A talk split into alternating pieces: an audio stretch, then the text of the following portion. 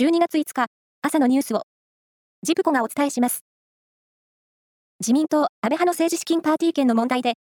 派閥からキックバックを受けた所属議員が、少なくとも10人以上いるとみられることが、関係者の話で分かりました。東京地検特捜部は、政治資金規正法違反の疑いで捜査しています。地球温暖化対策を話し合う国連の会議、COP28 をめぐり、議長を務めるアラブ首長国連邦のジャベル氏が先月、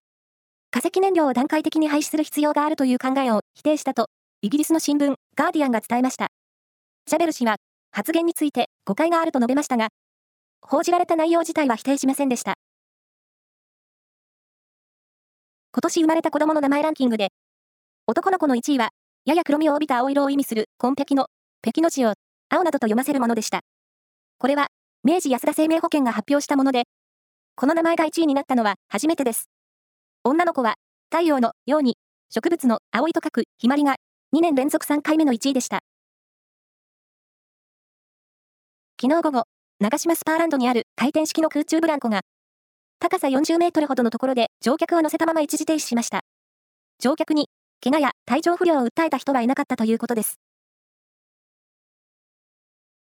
視覚に障害のある人で競う柔道の国際大会、グランプリ大会が東京で行われ、東京パラリンピックで銅メダルを獲得した23歳の瀬戸裕次郎選手が男子73キロ級の弱視のクラスで優勝しました。グランプリ大会はパラリンピックや世界選手権に次ぐ格付けの大会で、昨日から2日間の日程で東京体育館を会場に日本で初めて開催されています。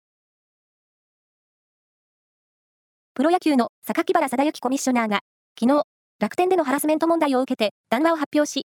プロ野球に携わるすべての関係者に悪影響を及ぼす問題だ。見過ごすことは許されませんと再発防止へ決意を示しました。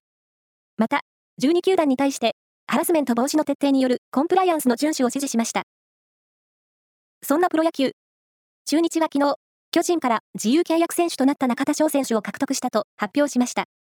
明日に名古屋市内で入団会見を行う予定です。以上です。